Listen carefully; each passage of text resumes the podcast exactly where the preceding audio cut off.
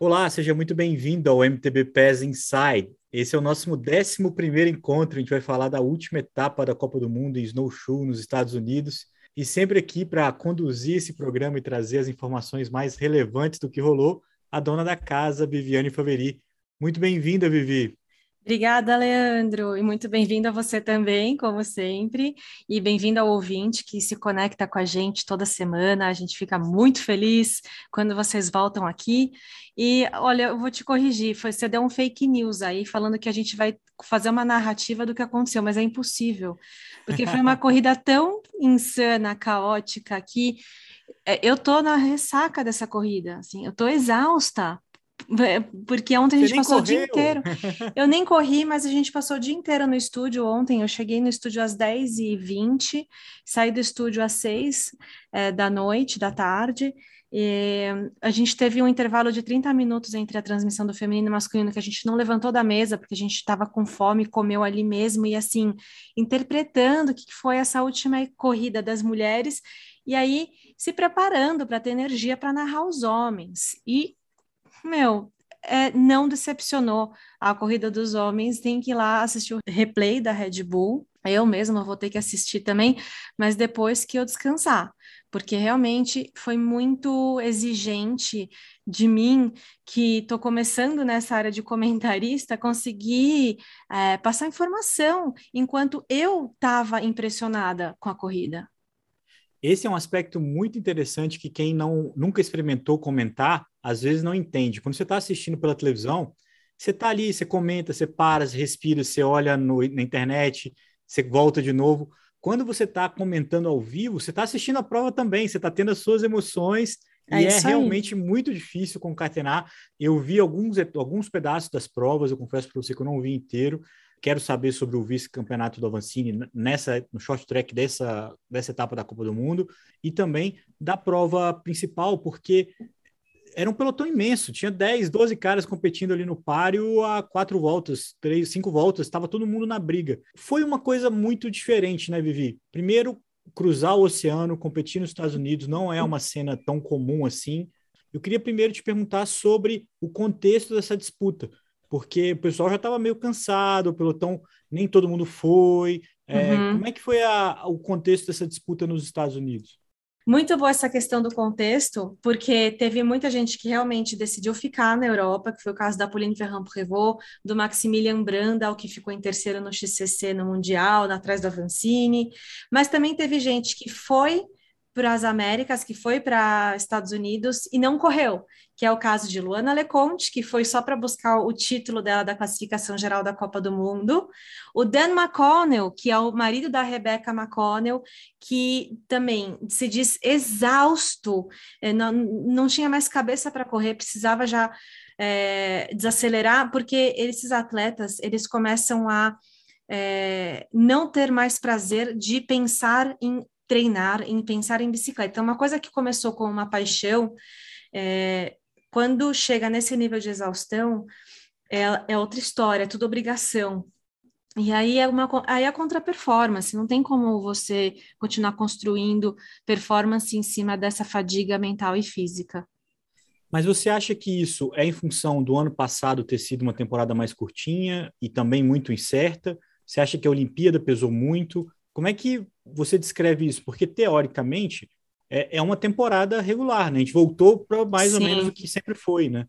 Por que, que você enxerga o pelotão tão exaurido no final? Eu acho que tem muitos aspectos envolvidos aí, então eu vou dar uma pincelada superficial, porque é, se a gente for aprofundar no contexto do ano olímpico e o que, que acontece depois das Olimpíadas, então tem toda a questão dos atletas que treinaram para ter o pico de forma-se antes das Olimpíadas para se classificar. E aí, passou as Olimpíadas, estão exaustos. Tem esses, tem os que já tinham classificação e treinaram para ter o pico nas Olimpíadas e agora também estão cansados. E tem os que foram para as Olimpíadas é, com um pouco de menos de peso e no caso da Ivy Richards, que ganhou as últimas corridas no XCO, errou a periodização e está tendo pico de performance um mês e meio depois das Olimpíadas. Então, é, é difícil a gente aprofundar nisso, eu vou ter que dar uma pincelada geral. Uh, acho que também tem as, as jovens que subiram de categoria jovens mulheres e homens. É, toda essa categoria sub-23 que está no primeiro ano de elite, que vem sem muita pressão também, sabendo que o primeiro de elite sempre é um ano de experimentação, de adaptação, e só que encontraram nesse primeiro ano de elite um ano pós-Covid, em que quem já estava na elite, já estava performando, teve um ano dos infernos durante a pandemia, de incertezas, de postergar a Olimpíada. E essas jovens, esses jovens vieram sem toda essa carga, porque não tinha muito. É, é, o nível de carreira, o momento de carreira estão muito mais frescos, fresh, né? Tanto de corpo quanto de alma nesse assunto do, do, do ciclismo profissional. E aí surfaram nessa onda. Então, enquanto uns estão assim num estresse é, depressivos, essas jovens estão vindo com outra energia e se sobressaindo muito. E também lembrar que a cada ano que a gente ganha de vida, é um ano a mais que o mountain bike ganha de maturidade. Então, hoje já tem filhos da primeira geração de grandes atletas do mountain bike chegando aí e aprendendo a pilotar a bicicleta na barriga da mãe. Né? Esse é um ponto. Então, a gente vê Laurie Stiger, que empina com uma mão só, a Rocio também, que, que brinca com a bicicleta, a Raquel Queiroz, uma grande piloto né, portuguesa, que a gente teve aqui no MTVP semana passada. É, e aí por aí vai. A, a própria Luana Leconte, ela tem uma pilotagem extremamente cirúrgica. Ela é uma pessoa que não erra, ela não comete erros. Só quando ela está exausta, que foi o caso de Lenzer Hyde. Né? Que daí sim pesou em Laserrad, a gente viu ela errando bastante na pista, mas são grandes pilotos. Ô Vivi, vamos fazer uma, um recap da, das provas, não necessariamente contar tudo bem, mas vamos fazer feminino, XCC, XCO, depois a gente vai para o masculino, porque Boa. a Ivy Richards está voando, né? Sim. Como é que foi esse essa competição nos Estados Unidos, é, tanto no XCC quanto no XCO feminino? Então, Ive está fazendo o que a Luana Leconte fez no começo do ano, ganhando XCC e XCO, abrindo distância, tá impressionante, assim, é, como ela tá forte. No XCC, o que foi muito legal, né, a prova de sexta-feira, foi Yolanda Neff segurando o ritmo ali da frente. Yolanda mostrando que continua muito forte, tá cansada, então não conseguiu segurar o ritmo lá na frente, na, no XCO, não repetiu o feito, mas no XCC ficou ali em segundo lugar, atrás da Ive e na frente da Jenny Risveds. É, no XCO, quem chegou atrás da Ive, que estava numa corrida pela vitória, é, uma corrida assim incessante, com tudo que ela podia, Rebecca McConnell. Ela nunca ganhou na Elite e estava tava precisando disso, estava querendo esse, esse título, mas tinha a Ive na frente dela, mais forte. Não teve, a Ive fez uma prova impecável, não teve um problema mecânico, um furo no pneu, assim, né? A McConnell furou a roda, o pneu dianteiro quando ela estava na frente, ali numa possível batalha por ganhar a prova, mas furou, teve que parar no apoio e depois nunca mais conseguiu buscar a Ive de novo, que estava assim on fire, muito forte mesmo, impressionante. E quem completou o pódio? Anne Tauber, da Holanda, completou o pódio, ela que é muito técnica, muito forte também, vem do, da patinação de velocidade no gelo. É, e teve uma disputa ali pelo terceiro, a gente viu Jenny por lá, um, tinha um pelotão junto pela disputa do terceiro lugar na prova inteira. Então a, a corrida foi meio que essa atenção com quem estava vindo, Sina Fry, um, é, tinha a Nicole Kohler, Suíça sempre dominando, Linda Indergan, mas deu esse pódio bem bacana que foi Ive, Rebeca e Anne Tauber. Que louco. E no masculino? No masculino a gente teve pódio brasileiro no XCC, o Avancini uhum. ficou em segundo, e no XCO, já dando um spoiler aqui, né, foi uma cena das mais bizarras do Avancini cruzando a linha de chegada com a bike no aro, sem pneu nenhum ali, é, literalmente na raça. É, mas Vamos falar primeiro de quem ganhou, dos vencedores e, e qual foi a sua visão desse, desse evento nos Estados Unidos. Vitor Koretsky, que ganhou no XCC, muito forte, fez uma prova muito inteligente, era a vitória que faltava para ele, no, já tem dois XCOs e queria um XCC, né? E levou. uh, foi inteligente. O Avancini fez muito trabalho na prova, Koretsky reservou um pouquinho mais de energia e soube atacar na hora certa. E não era um, o sprint final da corrida, não era na, no pavimento, no bloquete da linha de chegada, era um pouquinho antes. E o Avancini sabia disso, evidente, tentou fazer de tudo para manter a liderança, mas Koretsky, quando botou a força no pedal ali, já abriu distância e conseguiu levar. O Filipe Colombo conseguiu ficar no pódio, passou o Sink, que fez uma prova zero estratégica, só fez muita força, o Sink é um monstro de potência. Não é? Tem hora que ele parece ser isso mesmo, assim, não uma força bruta total. É, né? é então, só que falta um pouco de paciência ali para ele administrar essa força. Ele tenta quebrar o pelotão ao longo da corrida. Só que a galera tá muito forte, todo mundo foi ficando. E aí ele faltou perna para o final e o Colombo, que não fez trabalho nenhum na frente da corrida, conseguiu é, terminar em terceiro. Christopher Blevins, também grande especialista de XCC, terminando em quarto. E aí, vamos para o XCO. O Christopher Blevins trouxe a experiência dele do Tour of Britain, que você comentou com o Nicolas na live da Gregário Cycling hoje, né? É, eles correram juntos por lá, né? Não na mesma equipe, ele é da Trinity, né? O Nicolas correu pela Global Six, mas o Nicolas até contou do quanto que eles andaram juntos vários momentos e como ele estava forte. E. E, e, é muito curioso mesmo, até pela Trinity, né? Que é uma equipe que é, formou o Pitcock, que o Malacarne está lá, o Malacarne também já correu na estrada esse ano. É um time que faz muito bem esse uso. O Nicolas explicou um pouquinho das vantagens né, de ter essa troca durante o ano, principalmente para quem vem da estrada para o mountain bike, do condicionamento do endurance, né?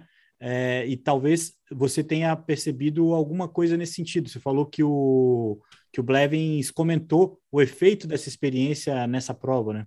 Isso mesmo. Ele foi questionado pela entrevistadora repórter no final da corrida que ele não trabalhou durante a prova, ele ficou só escondido ali. E ele falou: é isso mesmo que a gente faz na estrada, a gente tenta se esconder e economizar o máximo de energia, ficar um pouco submarino, esse já é um termo que eu uso, não é ele que falou.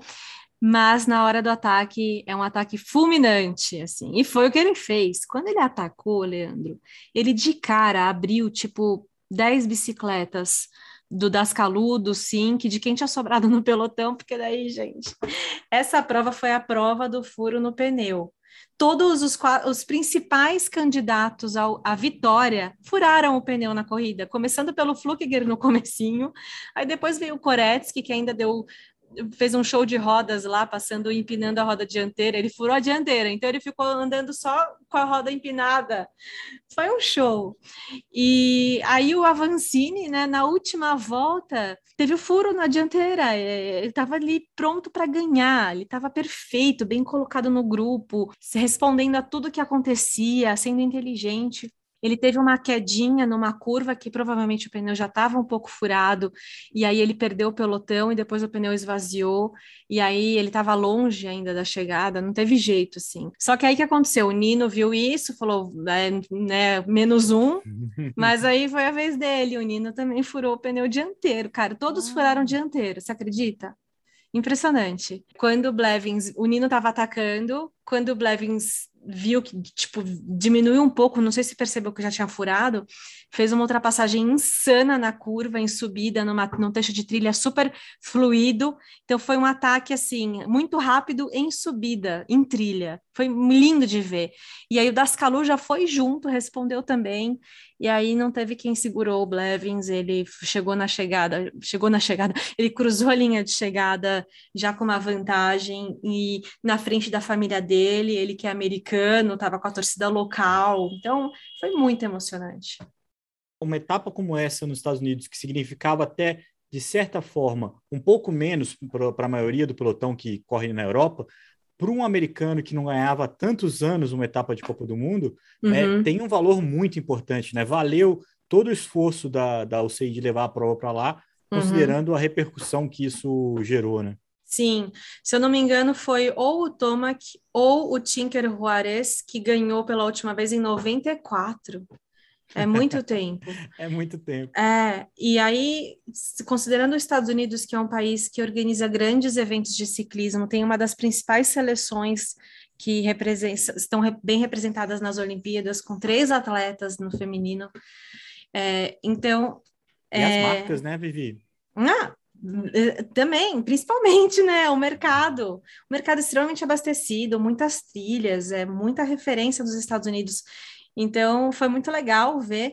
E falando no feminino, né, pegando aí já o gancho, a Kate Courtney que não teve um bom dia. Ela não terminou a corrida e caiu no XCC, um errinho dela, encostou na roda dianteira da ciclista na frente do, do pelotão dela, aquela cruzada de roda, sabe? Você perde um segundo de atenção na curva, é, ela não fez a mesma linha e é horrível cair assim. Você não, você cai rápido, você não tem o que fazer, não tem como salvar essa queda.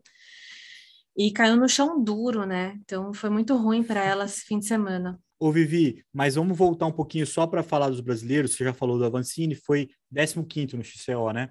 E vice no XCC. Isso. É, e também teve o Malacarne. Outros brasileiros não participaram, né? É, esse ano realmente foi a lista de largada menor da, do ano e talvez dos últimos anos. Não tinha 60 atletas no, nas duas categorias, acho que não tinha nem 50. Então, a gente não tinha nenhum brasileiro, igual a gente teve em 2019, tinha no masculino o Cocuzzi, o Rubinho, na sub-23 o Mário Couto, no feminino tinha eu, a Jaque, e esse ano só o Malacarne na Sub-23, além do Avancini, fechando num incrível, lindo, maravilhoso décimo lugar no seu primeiro, seu primeiro top 10 em Copa do Mundo. Foi muito bom. E aí eu tenho que mencionar a Raquel Queiroz, nossa querida, agora que já é nossa mascote portuguesa no MTV PES. Uhum. Ela terminou em nono lugar no sub, na Sub-23 feminino. Muito legal, grande corrida para Raquel. Parabéns para ela terminando aí a temporada num, numa excelente forma. A gente teve mais entrevistado competindo por lá ou só os dois?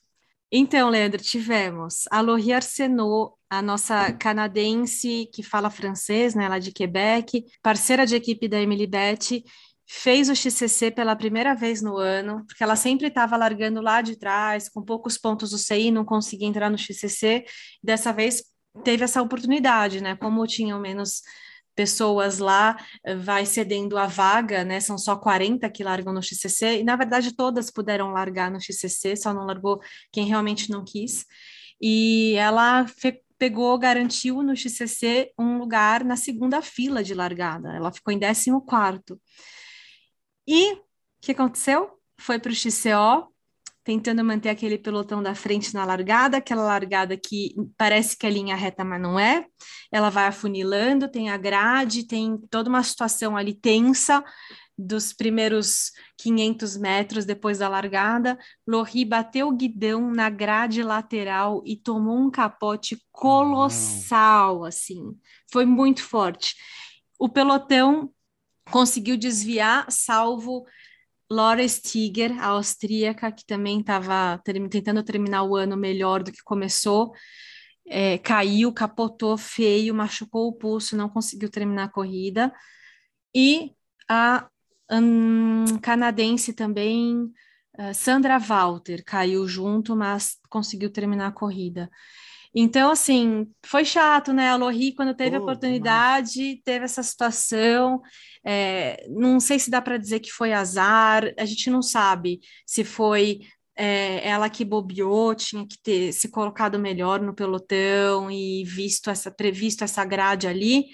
É, provavelmente sabia que a grade estava lá, então é difícil saber. O pelotão anda muito rápido, as coisas acontecem num piscar de olhos, ela ainda é nova nesse contexto, então é, que bom que ela não se machucou, conseguiu até né, terminar. A temporada de XCO dá um tempo agora, né? Chega ao fim com esse evento, mas a gente tem aí uma longa temporada de maratona, tem equipe Epic, tem uma série de eventos que a gente vai acabar vendo alguns desses nomes aí. Você disse que eles estão cansados, mas sempre encontram uma energia para fazer uma coisa diferente, né? E, e eu queria saber um pouquinho mais de como é que vai ser o inside daqui para frente, como é que estão os seus planos para a continuação desse caminho duas perguntas, uma de cada vez. A primeira é: os brasileiros ainda têm muito pela frente esse ano, as corridas começaram só em agosto, então ainda tem Copa Internacional, é, Avelar, Taça Brasil, Brasil Ride, Bro. Uh, esse fim de semana tem o Letap, que eu vou, inclusive, vou participar. Então, assim, tem bastante coisa aqui e a temporada vai longe e os brasileiros precisam se cuidar para saber periodizar quem está visando Copa do Mundo no ano que vem e tal, para não começar a base muito tarde e não, não perder tempo de descanso. E os europeus, uh, alguns vão, alguns já estão descansando, obviamente, quem sobrou um pouquinho de energia e quer buscar pontos, vai para a Polônia agora na corrida da Maia Vlojoska, que ela organiza todo ano e é uma super festa. Eu sei que Holanda Neff, por exemplo, mesmo exausta, não vai deixar de prestigiar a amiga nessa corrida. E a segunda pergunta, Leandro, como que fica o Inside aqui na MTV Pass? A gente vai ter mais um episódio semana que não é semana que vem, é na outra, né, que é quinzenal, para fazer um fechamento de temporada, amarrar, fechar com 12 episódios aí sobre o ano de 2022 na alta performance mundial do mountain bike. E já dando um spoiler, meio que fazendo propaganda, meio que dando uma de empreendedora vendedora, você que está ouvindo a gente, que é um patrocinador, que tem uma empresa que quer participar do MTV PES, a gente vai fazer o Inside 2022 e vai ser um pacote é, muito legal de patrocinar, de participar. Vão ser é, assim como esse ano, todos os episódios, todas as corridas principais a gente vai comentar, é, vai ser de março a setembro do ano que vem, tem toda uma questão de envolvimento em redes sociais também. Então, se você que é ouvinte e quer que a gente continue fazendo o Inside, dá um toque para o seu amigo, empresário tal, porque a gente manda, aí a gente manda a apresentação do pacote comercial do Inside 2022. Gostou, Leandro? Perfeitamente, já estamos já compartilhando ainda mais essa, esse produto, porque de fato vale muito a pena. Antes de me despedir, eu quero te lembrar que você vai gastar um pouquinho mais da sua voz nessa terça-feira, porque você vai participar do Gregário Tech, yes. o programa mais geek do, do ciclismo nacional, com o Rafael Metzger e com Nicolas Sessler, uma live ao vivo nessa terça-feira, meio-dia, no Gregário. Você vai entrar com o MTB PES, né? Uhum. E, e uma pauta interessantíssima para falar da tecnologia no mountain bike. Ah, é? Eu vou entrar como MTB PES, não é como Viviane Faveri? Agora você me quebrou, porque se você está na dúvida. A gente vai ter que perguntar para os universitários, mas o ouvinte fica ligado, porque tem conteúdo interessante aí. Já segue as duas plataformas. É isso aí, As três, né? Gregário Tech, Gregário Cycling, MTBPS e Viviane Faveri no Instagram. E Leandro Bitar também, né? Arroba leandro.bitar ou bitar.leandro. É... Leandro.bitar. Agora, é, enfim, mas o meu é fácil de achar. Leandro Bitar lá não tem muitos. Agora, o Rafael Metzger é um cara muito legal de, de acompanhar. Eu estou bem curioso para ver como é que vai ser o encontro entre você, o Nicolas e ele é, batendo um papo sobre tecnologia. Para quem não sabe, o Rafael Metzger é o responsável pelo Weight Winners Brasil, uma plataforma bem bacana também. O Instagram dele é super bacana, cheio de informação, extremamente atualizado. Nessa parte de peças, tecnologia de bicicletas, eu aprendo muito com ele e ele já falou que vai me desafiar amanhã. Eu tô até com medo dessa live. Pô, se você não conhece o Rafael, não conhece o Eight Winners, vá lá, porra, já e fique ligado, que o cara é muito bom, é muito legal. Vivi, muito obrigado, foi um grande prazer e a gente se encontra em breve, nos, nos próximos episódios do MTB Pass. É isso aí, e para o ouvinte, uma excelente semana da mobilidade urbana. Vamos pois é. pedalar? É. Bora pedalar!